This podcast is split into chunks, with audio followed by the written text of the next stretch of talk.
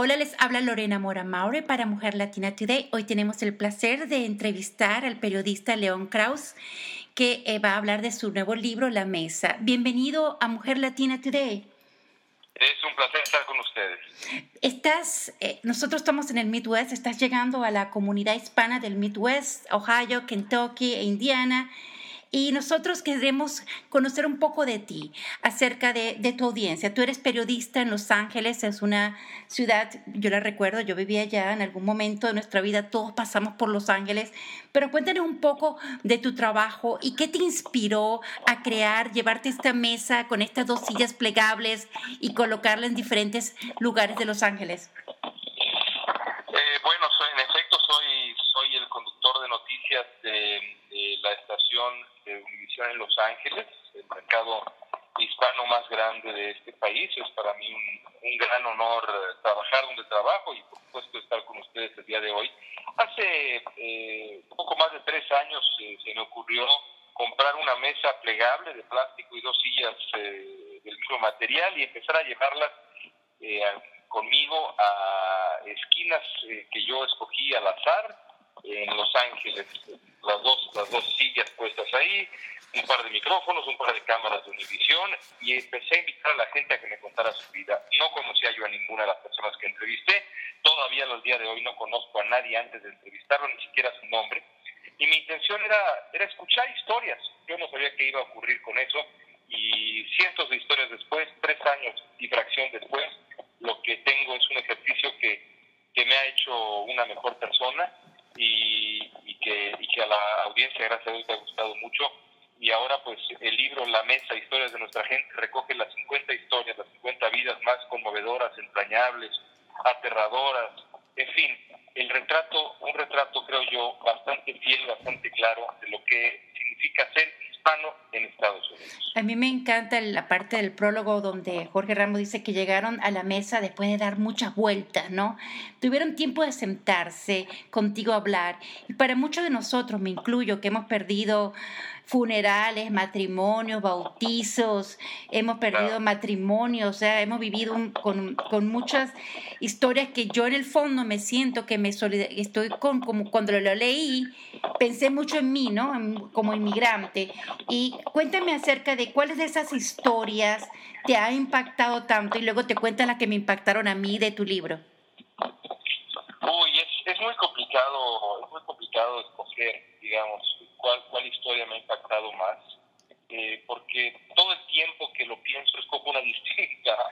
Eh, no sé, por ejemplo, la historia de, un hombre llamado Baldomero, que fue, que fue bracero en su tiempo, que ahora lucha por, por los derechos de los braceros, que me contó eh, cuánto, cuánto le costó, cuánto trabajo le costó ingresar a Estados Unidos. Y bueno, por ejemplo, me acuerdo que me decía que él intentó 17 veces, la memoria no me falla, ingresar por la frontera en Tijuana y que 17 veces lo agarraron y lo echaron de vuelta. Y me contó que siempre que, que, regresaba a Tijuana iba a la misma cantina y pedía junto con unos amigos un, un, un tarro de cerveza, una cerveza, y la, la cantina se llamaba Saltipuedes, Saltipuedes, ¿no?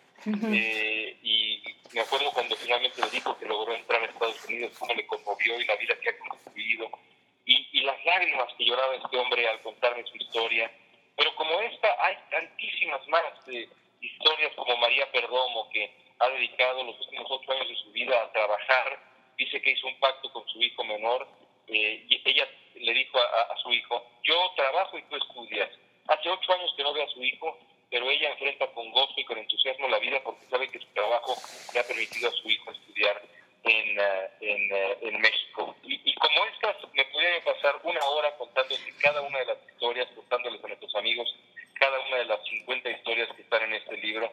Eh, yo creo que, que, leerlas de verdad les va les va a gustar, les va a hacer más grande el corazón, que de por sí seguro ya es. Sí, yo, yo opino lo mismo que tú. A mí me gustó el de las dos gemelas, me impresionó la historia de las dos gemelas Me gustó los dos abandonos. De hecho, voy a leer un, la parte que dice es imposible querer a alguien que en algún momento decidió abandonarte, eso me rompió el corazón, pero también me gustó de la amiga de mí misma, porque en el fondo muchos nos hacemos mejores amigos de nosotros mismos y aprendemos a vivir con esta soledad y está tratando de entender, ¿no? Tú sientes ahora que estás en este libro, que escribiste esa historia, estás entretejiendo, como hablas tú del mosaico, el rostro de los hispanos de los Estados Unidos con, con sueño, pero también con mucho fracaso y con esperanza. ¿Cómo sientes tú que es tú el rostro de los hispanos, si lo pudieses describir? ¿Cómo es el rostro de los hispanos? Es una, es una, es una linda pregunta. Eh, eh, los hispanos son, y creo que es la manera más sencilla de explicarlo, somos, son exactamente lo opuesto que dice Donald Trump que somos. Si Donald Trump dice que somos ladrones, violadores, que venimos a este país a explotar este país solamente pensando en el beneficio de nuestros países de origen, que no queremos agradecer nada, que no agradecemos oportunidades, que no queremos pertenecer, lo que yo he descubierto es exactamente lo contrario, pero 100% lo contrario. Gente trabajadora, gente honesta, gente que agradece las oportunidades que este país le, le otorga, gente que valora este país, gente que quiere pertenecer a este país es decir, exactamente lo contrario. Para mí los hispanos somos la definición perfecta del estadounidense, porque desde su fundación este país valora la ética de trabajo, eh, la familia, eh, el respeto, el respeto de, a, la vida en el sentido más profundo. Yo creo que los hispanos somos la definición más perfecta del estadounidense. Y, y a eso súmale el gozo, el entusiasmo y el gozo con el que enfrentamos la vida a pesar de las dificultades y a veces circunstancias auténticamente trágicas. Todo eso somos los hispanos. Sí, hay una parte de uno que dice que su vida, nuestra vida, gira en torno al trabajo. Muchos, nuestra vida gira en torno al trabajo y lo que hacemos es trabajar. Pero ahora, eh, parte de, tu entrevistas, ya terminaste esta historia. ¿Cuál es tu otro plan para que la, eh, la gente esperemos tu segundo libro? ¿Quieres eh, leer, escribir otro libro? por supuesto, seguir escribiendo eh, eh, y, contando las historias de nuestra gente en, de, una y mil maneras. No solamente en este formato, en mi mesita que da vueltas por Estados Unidos, espero poder llevarla algún día a muchas más partes, sino también con otros formatos. Yo he descubierto mi vocación, ya la sabía porque no es la primera vez que lo hacía, pero la he confirmado, digamos, escribiendo la mesa. Si yo puedo dedicar el resto de mi vida como periodista a contar las historias de nuestra gente, seré un hombre feliz. Bueno, en eso estamos por aquí en el Midwest contando las historias, pero ahora que tú miras y yo todos los días que entrevisto acá en el Midwest, que conozco tanta gente con tantas historias tan llenas de, de, un esfuerzo, con una dedicación, una solidaridad. Yo he conocido los mejores valores de toda la gente que he entrevistado. ¿Tú no crees que sería bueno que los medios de comunicación actuales nos, nos contaran más nuestras historias? Claro, pero por supuesto, eso que dices es, es absolutamente cierto. Yo uh, me parece que los medios en español necesitaríamos concentrarnos más en hacer en hacer esto, en, en, contar, pero no nada más las grandes historias de No, las pequeñas, porque son las que somos las que son las que nos, los inspiran más, son las que nos inspiran más. Eso es exactamente lo que yo creo también y eh, a la par de los medios en español, los medios en inglés que son particularmente injustos con cómo han narrado a la comunidad a la comunidad eh, hispana porque se, concentran en nosotros para hablar de crimen y demás y para hablar de la migración en, eh, como problema no no como algo virtuoso que es lo que yo creo que al final de cuentas es por supuesto. Y bueno ahí está. Tú seguramente estás poniendo tu granito de arena allá. Yo pongo mi granito de arena acá y esperemos que pronto tengamos una auténtica playa de historias eh, contadas que, que, que reivindiquen en muchos sentidos sobre todo en este clima político tan, tan lamentable de pronto que, enfrentamos a, a, los hispanos, a nuestra gente. Me encantó tu libro. ¿Quieres compartir un mensaje para las personas, la comunidad virtual que te está escuchando y que lea y como como quedé yo inspirada para seguir trabajando en lo que hacemos y contando nuestras historias que son tan necesarias para inspirar no solamente a nosotros, sino a nuestros hijos?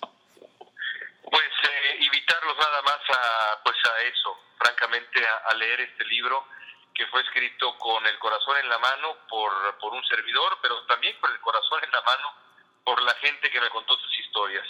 Eh, van a encontrar sus voces, no la mía, sino las voces de la gente que me contó su vida, sus historias, eh, y es no solamente, creo yo, una experiencia, como dices tú, que motiva, que enriquece, sino también, para ser muy franco, un, un libro, creo yo, muy, muy divertido, un libro eh, que es una muy buena lectura de verano. Así que la combinación, creo yo, es, es, buena y, y, me da mucho orgullo poder compartirlo con todos. Y, y, la mesa está, pues, ya disponible en, en las librerías físicas y las que están también por internet, en Amazon y demás. Así que, pues, invitarlos a, a, a eso, con todo, con todo orgullo. Bueno, muchísimas gracias. Esperamos que la mesa llegue por acá, por Cincinnati, por el Midwest, que esperamos verte por acá para que nosotros también te contemos nuestras historias, nuestros retos, nuestra vivir una sociedad completamente diferente a Los Ángeles, pero aquí estamos nosotros trabajando bien duro, inspirando y trabajando bien. Muchísimas gracias, León, que pase un feliz, una feliz tarde.